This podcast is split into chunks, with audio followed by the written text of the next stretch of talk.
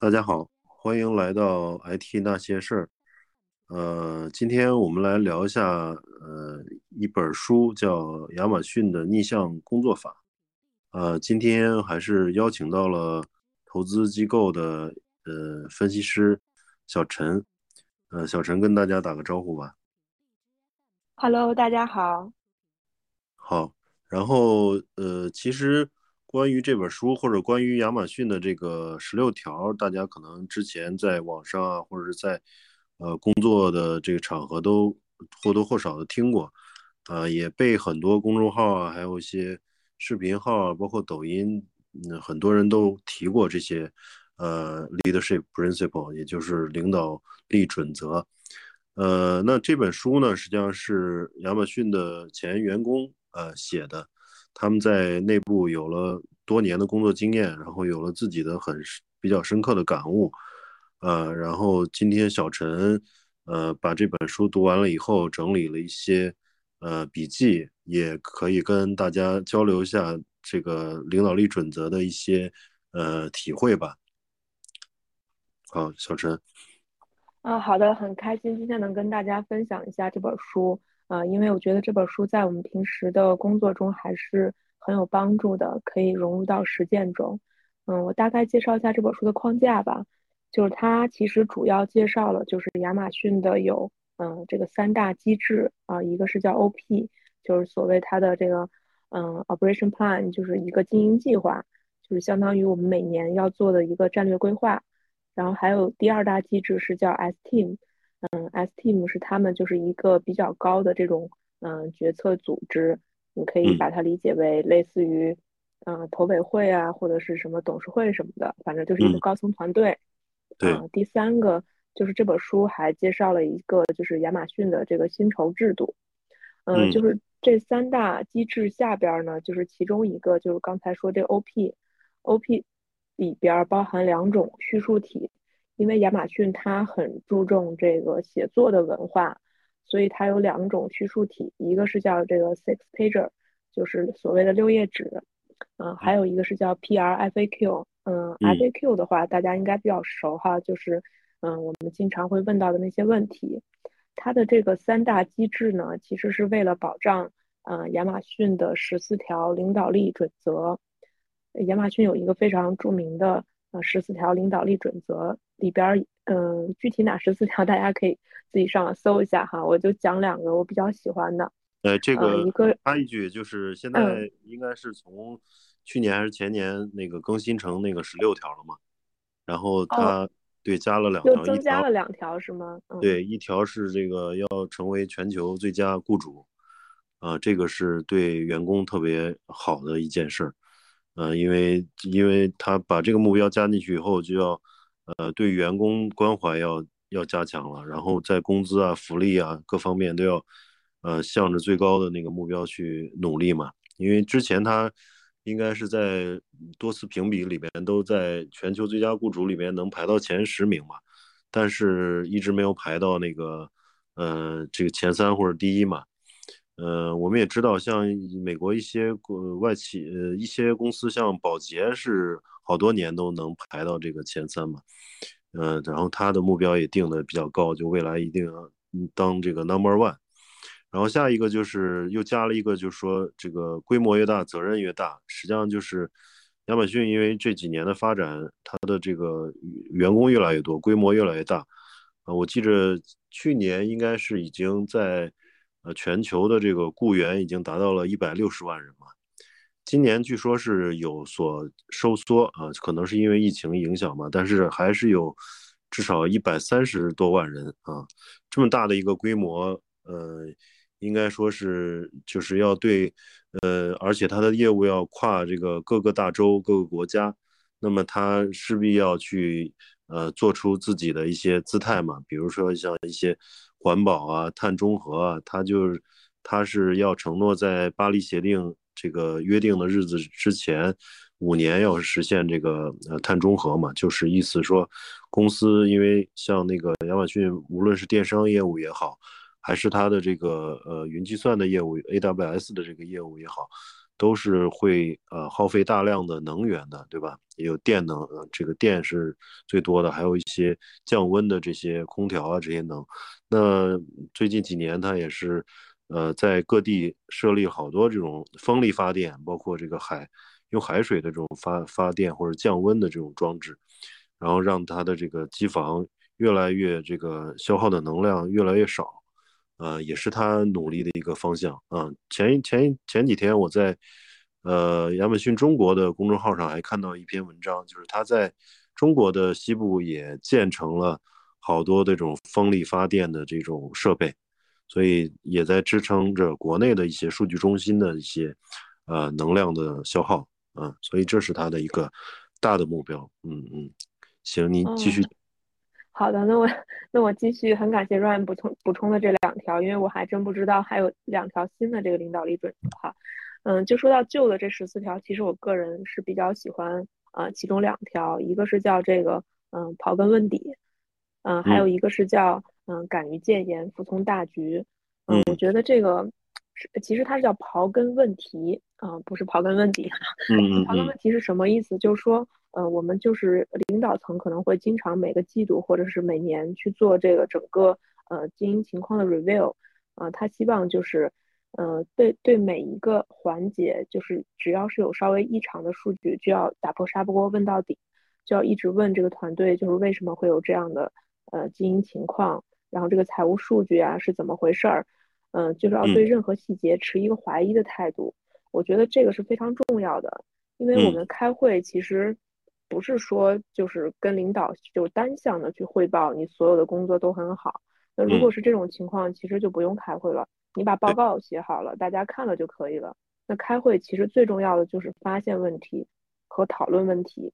然后找到这个就问题的解决方案和后面的执行计划。那如果真的想找到切实的这种解决方案的话，你不刨根问底去让大家面对，就是可能每个人最不想面对那一块儿。其实是很难找到真正的解决方案，嗯，这是一个，然后还有一个是叫敢于谏言，服从大局，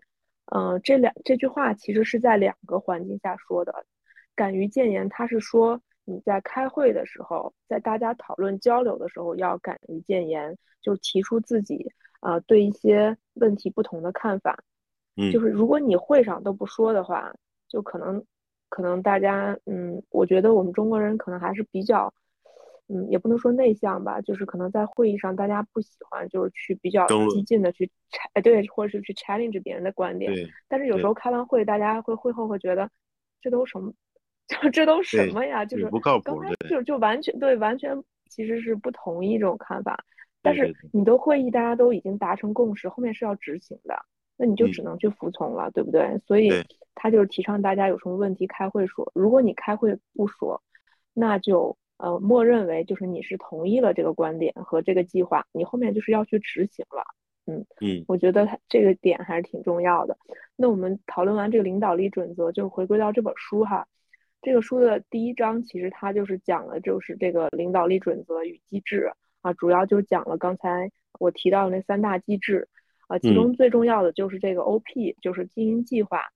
嗯嗯，就是在亚马逊它是怎么样？它是就是每年大概是在。呃，当年的六月底的时候，就是这个 S team，他开始制定这个整个公司大的目标啊，嗯，然后大概会经历两个月的时间去完成，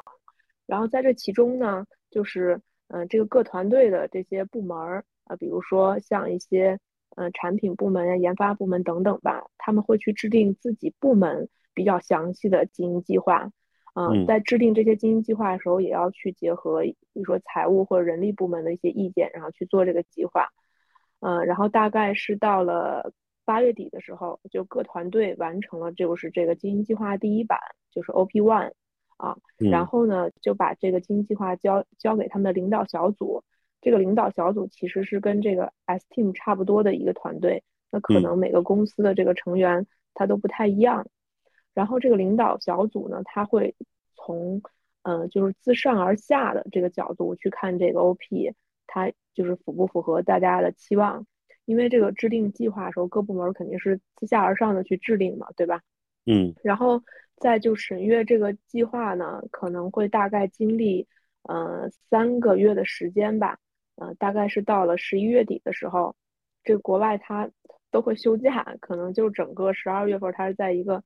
休假的状态。对，十二月底休假回来之后呢，各团队会呃根据就是整个 Q 四的业绩，然后再去更新它的业务发展的情况，把之前写的那个 OP one 再迭代一版，并且根据之前那个领导小组的这个意见迭代一版是叫做 OP two。嗯嗯，这个 OP two 可能需要制定一个月的时间，那这个时候可能就到了次年的这个一月底了。制定完之后，整个下一年就要去按照这个 OP two 去执行。嗯嗯，对，这是这个 OP 的概念。刚才其实我们也提到了，就是这个嗯，这 OP 的两种叙述体，就是呃 six pager 六页纸和 PRFAQ 啊，他就提到我们可以用这两种方式去写这个 OP。那所谓 six pager 其实还是比较好理解，它就是六页纸。嗯，就是亚马逊他觉得，嗯，任何事情都是可以在这个六页纸的范围内去阐述清楚的，你不用写。过多的文字，如果还需要更多的文字，那可能说明这个事情自己都未必想的比较清楚。嗯，而且他比较不希望内部的汇报去用 PPT 的方式。嗯，因为大家都经常做 PPT，肯定都有这种感觉，就是 PPT 里边，嗯，可能文字比较少，就是会有很多嗯重点的 point，包括一些图表什么的。那如果今天这个人他没有参会，或者说他。嗯，参会隔了很久之后，他再看这个 PPT，他可能就忘了当时就这个演讲者讲的一些重要的内容，嗯，对吧？而且就是 PPT，它其实会花很多时间的，尤其你想写一份比较专业的 PPT，你包括一些格式、字体、字号，你都要去纠结，因为如果你的版式看起来就是，比如说配色不好呀，什么字体不统一，都会让人觉得你不专业，这个会花很多时间。其实不太适合就是内部的汇报，你对外去做 lecture 什么的，那可能会比较合适。嗯，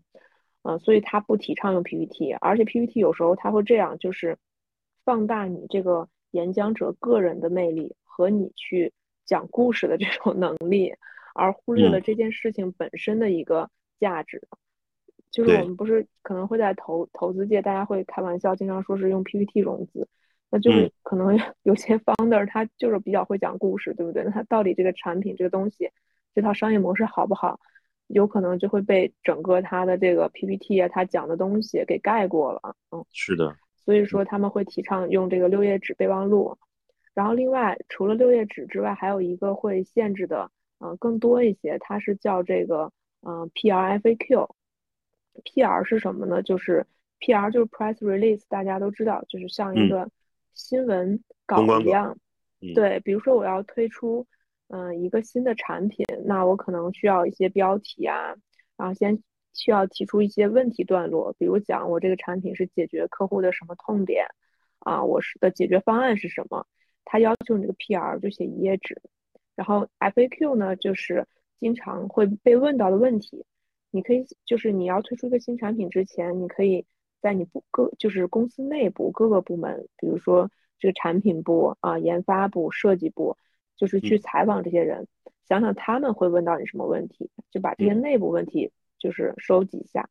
另外，你也可以去思考，就是说，呃，外部的客户可能会问到什么问题，甚至如果有条件的话，你可以去多采访一些人，就是看他们会有什么问题，你把它收集起来。就就是当你把这些 FAQ 都收集好、写好、想明白了之后。就是你这个产品，新的这个产品，它经得起被所有人就是去提问、去质疑的时候，那你就是一个比较相对而言比较成熟的方案。对，嗯，就是我们继续回到 OP 哈，刚才因为有 OP 引出来这两种叙述体，那其实，嗯，像提到这个 PRFAQ，它更适合去写一些，呃，你要推出新产品的时候写这个方案。像你去真正去写这个经营计划，写 OP，可能就是他们都会用这个 six pager 去写。嗯，我不知道 Ryan，你平时就是啊自己去写东西会不会比较多呢？嗯，呃，其实也比较多的，而且我因为对这个亚马逊这套机制还是有接触过，因为现在非常多的公司都在学习这套东西嘛，毕竟它发展到这么大的规模。呃，而且一直在科技界有一个高速的发展，大家还是觉得嗯有很多值得学习的地方。后来也跟像美团啊，还有字节的人做了一些交流，我发现他们内部的一些呃口号或 slogan 或者是价值观啊，几乎跟这十六条都有很多是重合的。对，而且这个美特别是美团学的就是更呃厉害了，就是干脆就把那个六页纸的这个文化去拿过去执行了。对，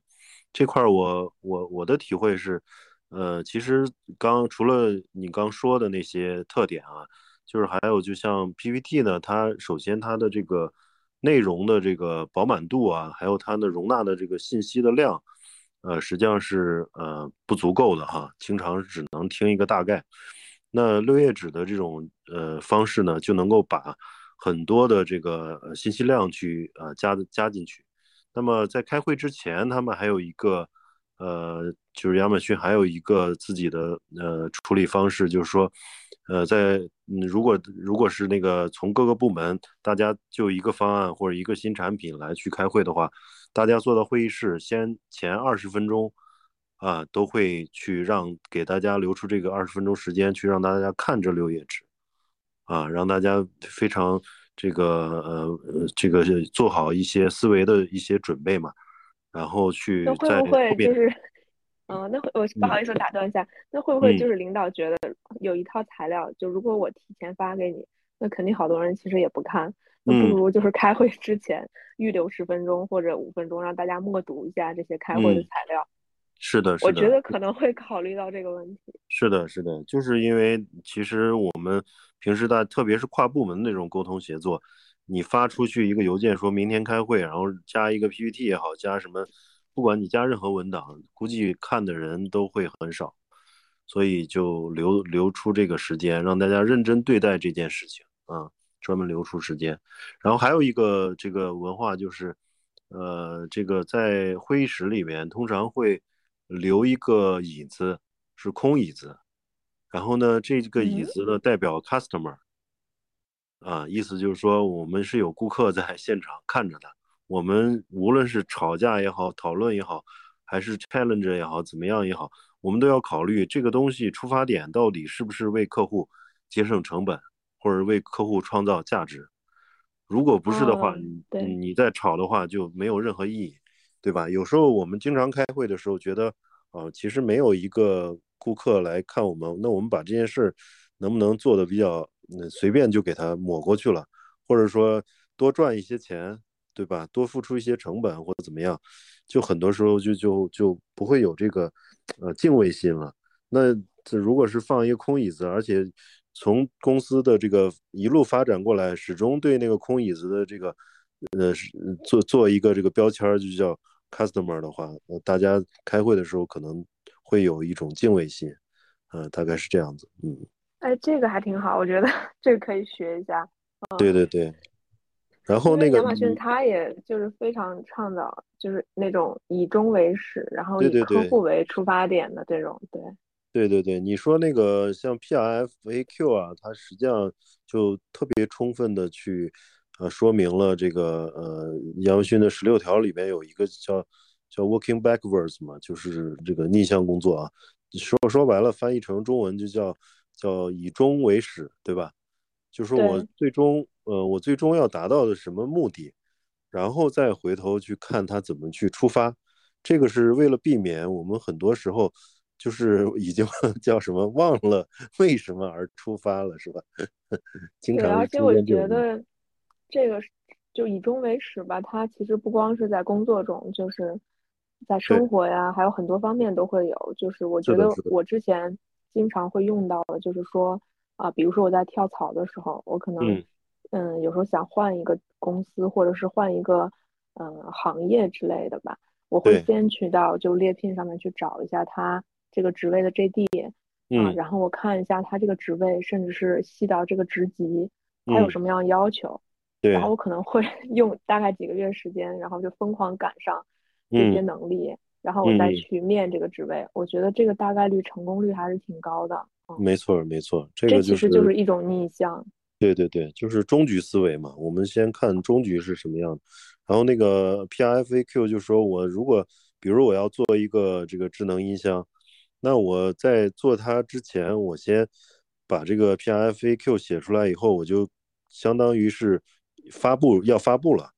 我如果要发布的话，告诉我的 customer 这里边有什么样的功能，是不是能满足客户的需求，是不是能在市场上，呃，能公司内部外部各个呃方方面面的人对这个 FAQ，呃，对 PIFAQ 是不是能有相关的这个呃兴趣，呃，然然后再再判断我是不是要去做它嘛，对吧？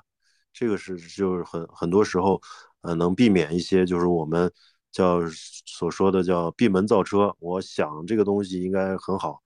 然后根本就没想清楚它真正推向市场之后是什么样一个呃情况，那我就着手去闷头的在用技术思维去去做这件事儿，但是发出发现做出来以后市场并不需要这个东西，对吧？对，因为一个产品它最后还是需要能卖出去，就是你研发人员你觉得它好，其实。那不算好，就是它有市场，这个客户认可才是最重要的。对，然后聊到这个 OP，其实它还有一个很大的用处哈，它不是说我制定出来这个经营计划，我是给领导交差就完事儿了，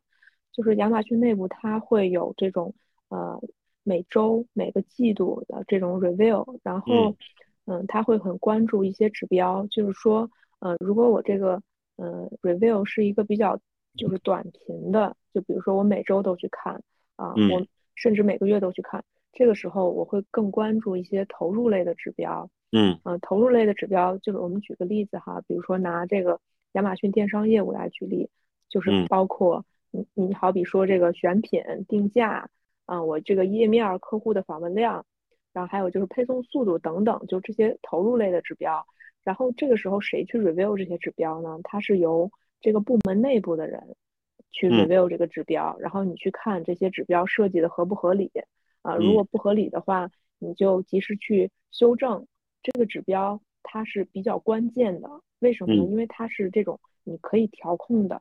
啊，而且它也是你的这个呃盈利的增长的这种驱动器。它需要和你比如说现有的很多资源去匹配。你这个项目团队本身去 review 这些指标，对你是非常有帮助的。然后跟它。嗯，不同的是另外一类指标，是叫产出类指标。这类指标，呃，像我们经常说的，比如说这个公司的股价，然后你的订单收入和利润啊，包括你所有的这个客户和这个会员的数量，它是相对而言比较滞后的指标。你可能每季度才会去 review。这个时候不是说我这个团队本身我去查看这些指标，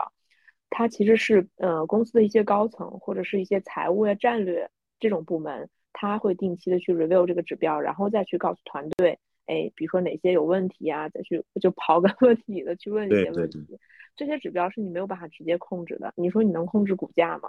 你能短期的去控制订单吗？这肯定是不可以的嘛，对吧？嗯嗯。对，所以 OP 它你制定出来，你每个季度再根据你的实际情况去 review，然后还可以去就不断的去修订你的这个 OP。嗯。所以可能会引出来另外一个东西，就是。呃，现在很多文档它都是一个线上的这种共创的文档，比如说飞书呀什么的，你去修改它的时候就不用去迭代一个一个版本的这个 Word 文档了，你就可以在你的就原始这文档上面直接去修改，而且还可以就是所有人每人负责一部分，大家自己去更新迭代，我觉得就这个也很好。嗯，对，共享文档嘛，是吧？对的，嗯嗯，对，这个亚马逊内部它用的叫。是一个国外的叫 Quip，Q U I P 的一个产品，然后大家都可以在上面去改呃那些 Word 啊、Excel 啊等等，对，都是用这个 Quip 来去做，呃叫文档协作的，嗯，跟那个呃飞书啊、钉钉啊都功能都类似，对。然后，然后，呃，对，刚才我插一句，就是你说那个。呃，这个他的那定那个业绩，还有他的那个 OP 的输入和输出，我我之前看也觉得，呃，挺这个感悟挺挺多的啊。就是他其实这个理念用在方方面面都可以啊。就是我们，呃，人正这个从人的直觉来讲，我们通常关注的都是那个 out 就输输输出的一个指标，比如说我的最近的业绩怎么样了，是吧？我的呃，包括个人的这种身材，比如说我最近是不是胖了、瘦了，但是很少人去想这个输入的指标，就是这个输入，你如果从个人健身的角度来说，你是不是要健康饮食啊？你要这个呃这个规律的呃休息，对吧？然后还有一些健身什么的，对健身，然后这些输入指标，你如果都做的很很好、很对。那输出指标是不可能 出现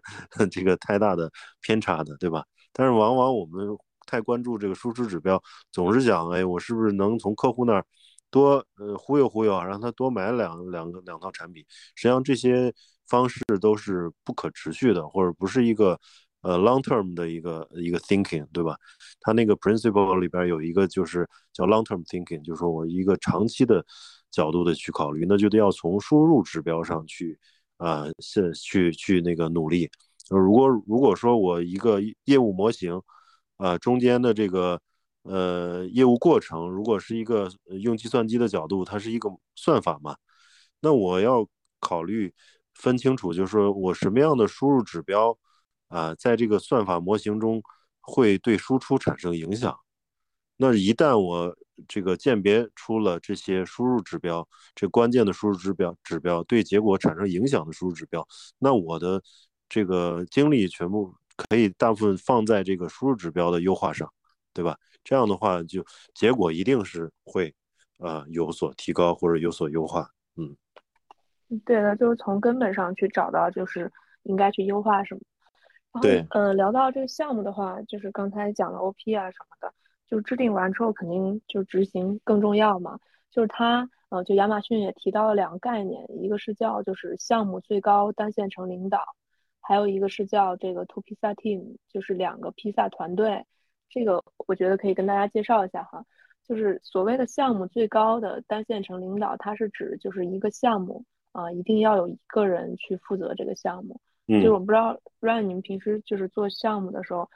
会不会出现就是一个项目就是没有负责人，就就像一个公司没有实控人一样？对这种情况，其实，在很之前的工作经历中，经经常会出现嘛。就有些，特别是像有些公司需要多个部门去协作的一个项目，那一旦没有指定负责人的话，大家就你扯这个发生扯皮的这种情况，最后结果不好，但是没有人呃负责，对吧？对，就责任还是需要提前明确的，大家才会去分配自己的时间跟精力。对，然后他也提到，就是说这个最高单线程领导他不能是一个事业部的总经理啊，因为他觉得这个总经理他可能就是管理的职能需要占据他更多的时间跟精力。嗯，他说也，而且也不能是一个项目经理，因为这个项目经理可能不具备这个能力、权力和人力。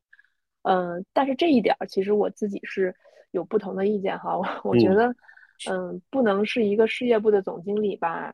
嗯，大体上是对的，但是有些项目它在国内比较特殊，它是比较关系依赖型的，比如说依赖很强的这种政府关系，那你如果不是你的 leader 去出面的话，可能这个事情他不去立的这个项目的话，这个项目就很难去推进。那对方的这个人他不去认可其他人，对吧？这是一种情况。还有另外一个就是说，他说这个。呃，项目的最高单线程领导不能是项目经理。我觉得这个项目经理他有时候不是说没有这个能力去立的一个项目，嗯，是因为他可能没有这个 权力跟人力，他不没有办法很高效的去调动，就是其他部门的人去跟他协作。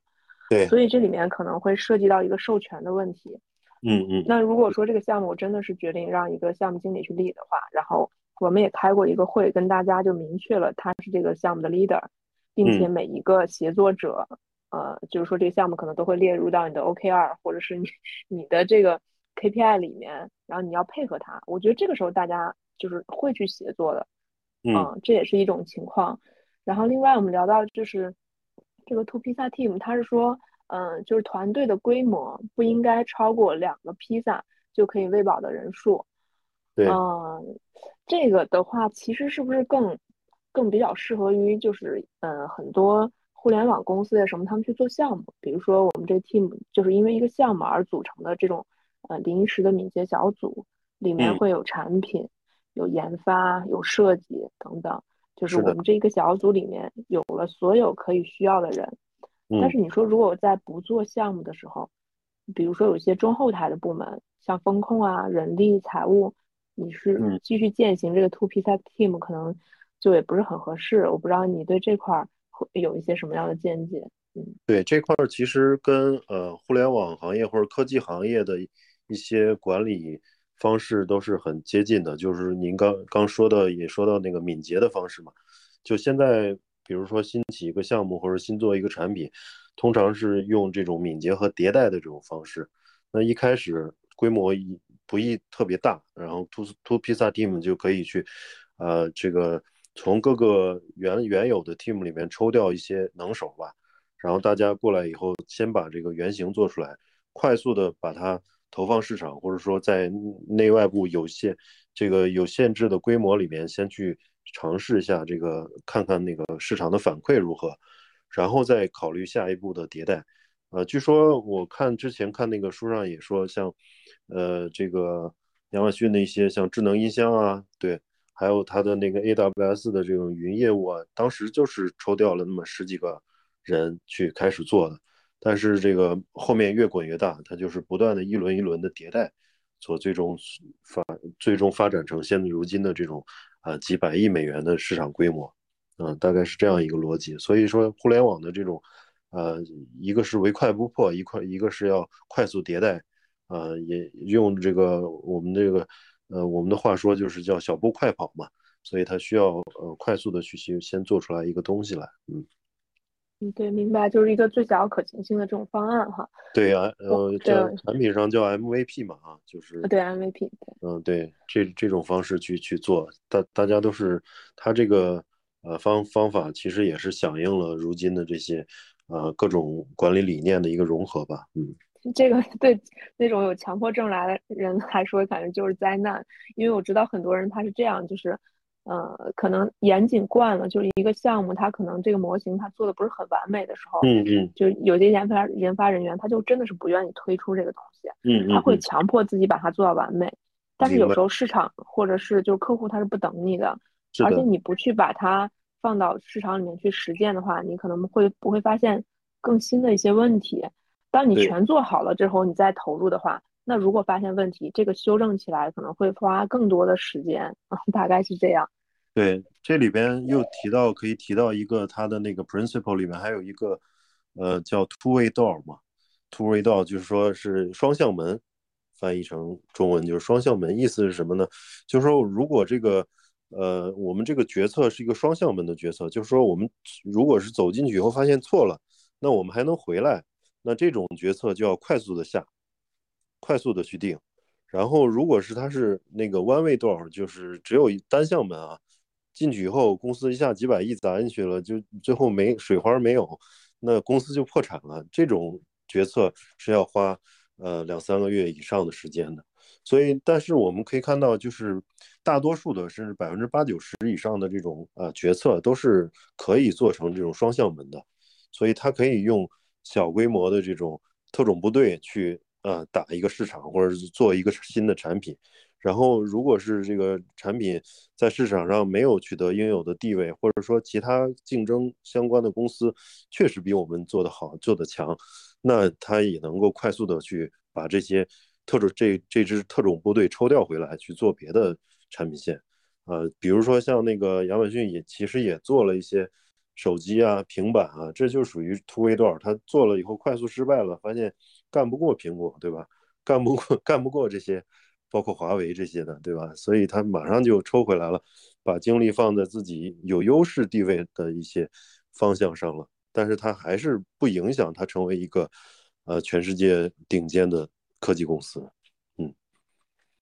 嗯，就总结一下，其实就是船小好掉头，对吧？对对对，当对当你全都做出来之后，这个东西你再想去修正的话，这个成本就太高了。是的，是的，这种这种就是在国内的创业公司里面也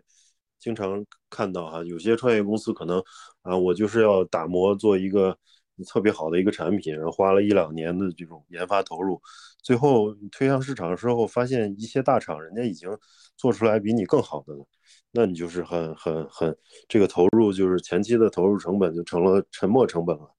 啊，影响对公司是这个呃致命的打击嘛，可能就通过一个一个错误的投入，这个公司就没了。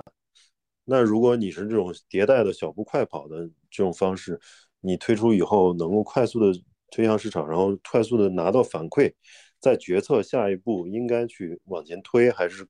投投入更多还是怎么样，那就能够去更加敏捷的去响应这种外部环境的变化。对，对，这样费用会增加很多，尤其是研发费用，就可能永远没有办法资本化了哈。其实这本书的话。嗯，聊了这么多，刚才它还有一章，嗯，跟刚才讲的都不太相关哈。它是叫这个招聘相关的啊，是叫这个抬杆者流程。